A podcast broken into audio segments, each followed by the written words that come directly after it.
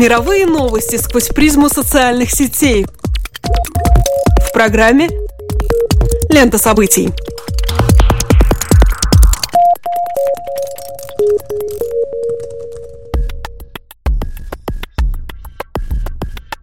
Добрый день, дорогие друзья! Вы слушаете Латвийское радио 4, и меня зовут Алексей Гусев. А меня Роман Шмелев, и в эфире еженедельный дайджест онлайн новостей «Лента событий». Здесь мы бросаем наш субъективный взгляд на происходящее и обсуждаемое в интернете. Социальные сети, Facebook, Twitter – все самое интересное и актуальное в течение следующих 15 минут. Один из самых заметных хэштегов в американском твиттере звучит как Blackout Congress.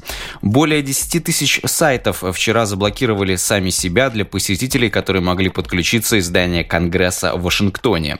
Таким образом, интернет выступает против патриотического акта и других законов, которые позволяют спецслужбам вмешиваться в личную жизнь пользователей, оправдывая это соображениями безопасности. Сообщение, которое можно прочесть на закрытых сайтах, заходя из Конгресса, гласит «Мы закрываем вам доступ, пока вы не отмените законы, позволяющие вести массовую слежку».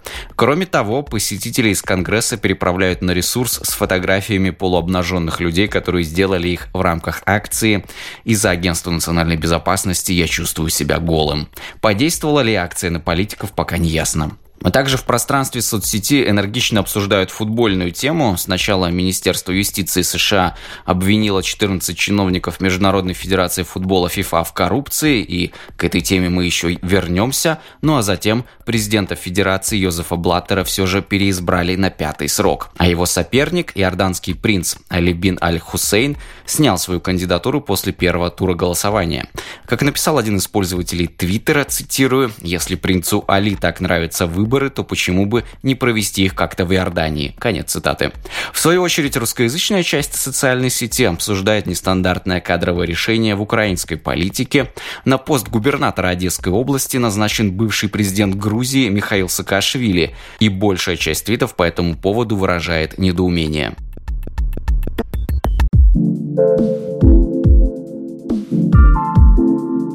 Скандал недели. Пожалуй, самый громкий скандал недели разразился в мире футбола. Впрочем, разбирательства, связанные с ним, обещают затянуться на долгий и неопределенный срок. Все началось с того, что в среду швейцарская полиция арестовала ряд высокопоставленных чиновников Международной Федерации футбола ФИФА. Операция по задержанию прошла в пятизвездочном отеле в Цюрихе, где представители организации проводили встречу в рамках Конгресса, приуроченного к выборам нового президента ФИФА. Среди арестованных не оказалось самого самого главы Федерации Йосифа Блаттера. Зато в список попали вице-президенты ФИФА Джеффри Уэбб и Эухенио Фигерида, бывший член исполнительного комитета ФИФА Джек Уорнер и другие. Задержание инициировано американской стороной, поэтому арестованных может ждать экстрадиция в США. Причиной для него стало расследование ФБР, охватывающее несколько десятилетий коррупции внутри ФИФА, включая торги за право проводить чемпионаты мира по футболу, а также вести их телевизионные трансляции, отмывание денег, рэкет и мошенничество. Речь идет о взятках и откатах, исчисляющихся в сотнях миллионов долларов. Как отметил один из участников расследования, цитирую, «Мы поражены тем, насколько долго это продолжалось и насколько сильно коснулось всего, чем занималась ФИФА. Складывается ощущение, что подобное поведение пронизывает каждый элемент Федерации. Это просто их способ ведения бизнеса. Создается ощущение, что коррупция была институциализирована в ФИФА». Конец цитаты. После такого под вопрос встало проведение чемпионата мира по футболу в России в 2018 и в Катаре в 2022 годах. Пока все обстоятельства дела не ясны, но эксперты не исключают, что эти страны могут лишиться своих мундиалей. Европейская футбольная федерация призвала главу FIFA Блаттера уйти в отставку. С подобными призывами выступил еще ряд политиков. Но, как говорилось выше, Блаттер не только не отказался от высокого поста, но даже оказался переизбранным вчера на пятый срок. По странному стечению обстоятельств, компания Electronic Arts выбрала этот четверг датой для анонса грядущего футбольного симулятора, являющегося продолжением знаменитой серии FIFA 16. Социальные сети, естественно, не могли не отреагировать на это совпадение. Пользователи тут же начали подшучивать над канадским разработчиком, говоря, что время анонса выбрано просто идеально. Кто-то поинтересовался, будет ли действие игры разворачиваться в гигантской тюрьме. Еще один блогер назвал игру симулятором коррупции на Next Gen движке. Поскольку для фанатов FIFA каждый год большим событием становится анонс обложки новой игры, они начали фантазировать на тему того, как она может выглядеть в связи со скандалом. Например, на гипотетическую обложку поместили фотошоп с Йозефом Блаттером, которого скручивают полицейские, по всей видимости, после попытки оказать сопротивление при задержании. На другой виртуальной обложке игры показан момент передачи взятки. Кроме того, было предложено несколько вариантов в стиле знаменитой серии игр про угоны и криминал GTA. Сейчас довольно сложно судить об обстоятельствах дела и о том, справедливы ли обвинения, выдвинутые в адрес высокопоставленных футбольных чиновников. Хотя и до этого репутация у ФИФА не была блестящей, а решения о проведении чемпионатов мира в России и тем более в Катаре выглядели весьма спорно.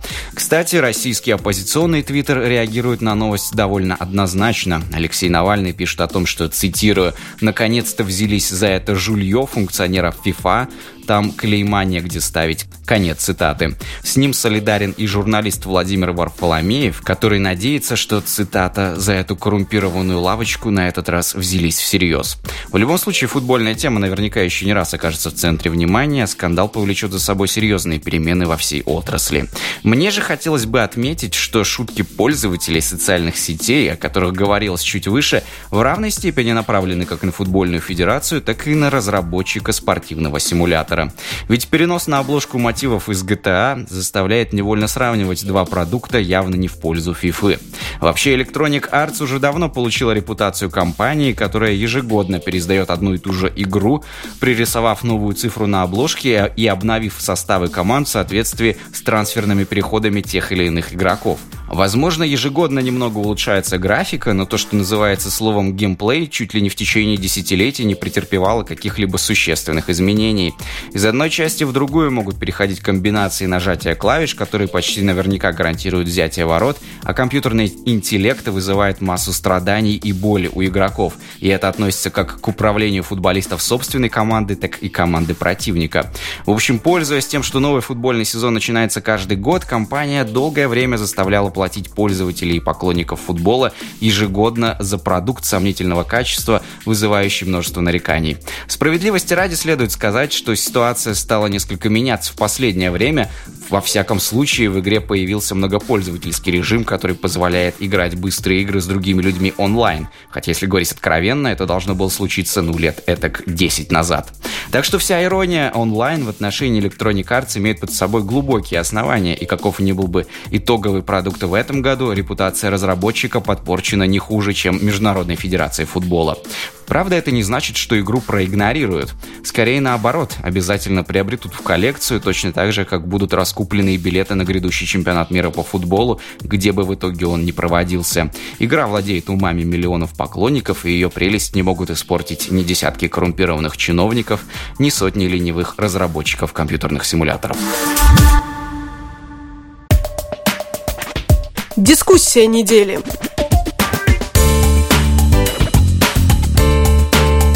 На портале medium.com появилась статья, автор которой пытается ответить на вопрос, как изменилось наше мышление с появлением мобильных технологий и сопоставляет их с традиционным носителем информации, таким как книга.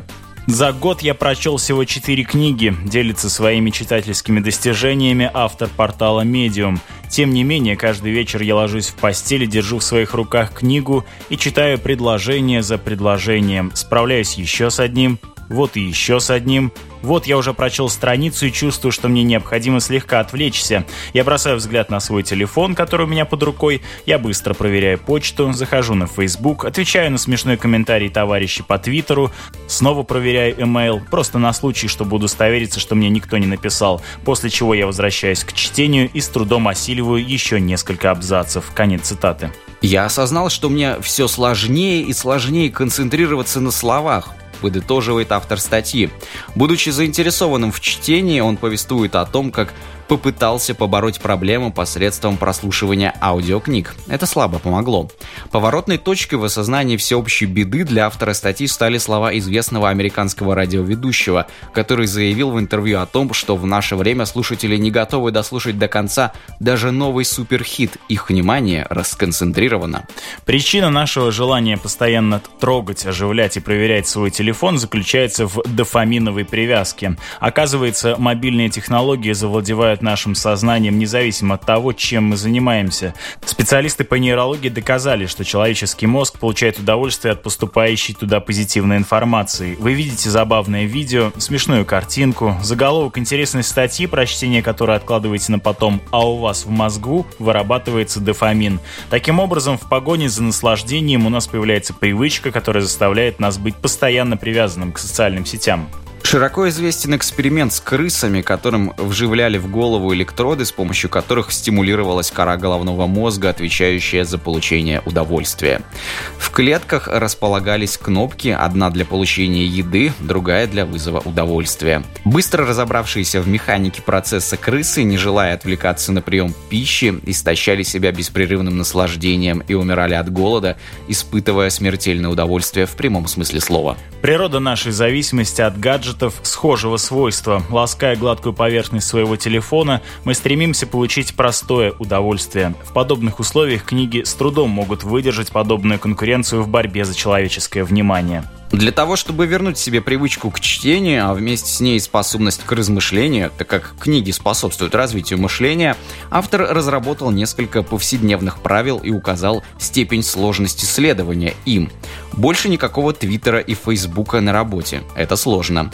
Никаких смартфонов в спальне. Сложно. Никакого телевизора после ужина. Оказалось, что это легко. Более полный список вы найдете в статье. Симптоматично, что главным средством, по выражению автора, для возвращения себе мозгов и восстановления привычки к чтению является строгая дисциплина, то есть саморегуляция и ограничения. Человечество продолжает идти путем тотемизации и табуирования. Чтение книг – сложная интеллектуальная работа. Хочешь быть культурным и образованным – совершай усилия над собой, непрерывно себя преодолевай.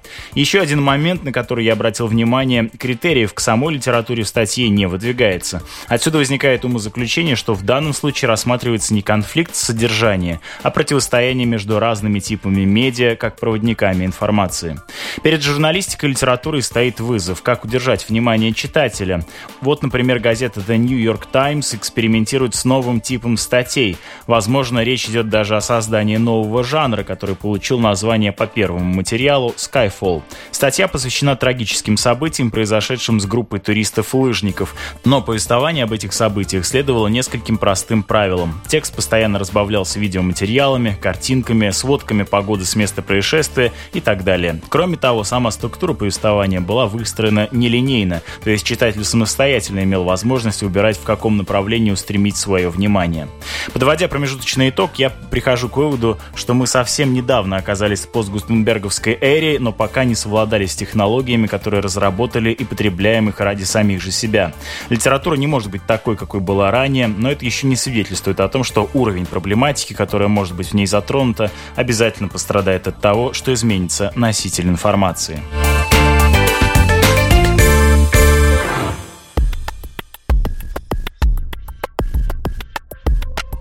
Вопреки расхожему представлению, аудитория Фейсбука не то чтобы стремительно стареет. 87% выпускников американских школ 2014 года отмечали, что по-прежнему пользуются социальной сетью Марка Цукерберга. А почти 70% тинейджеров дружат там со своими родителями, которые, разумеется, тоже никуда не исчезают из Фейсбука. Обязательно подписывайтесь на нашу страницу на Фейсбуке и слушайте выпуски программы «Лента событий» на сайте латвийского радио 4 lr4.lv. А еще следите за нами в подкастах Apple.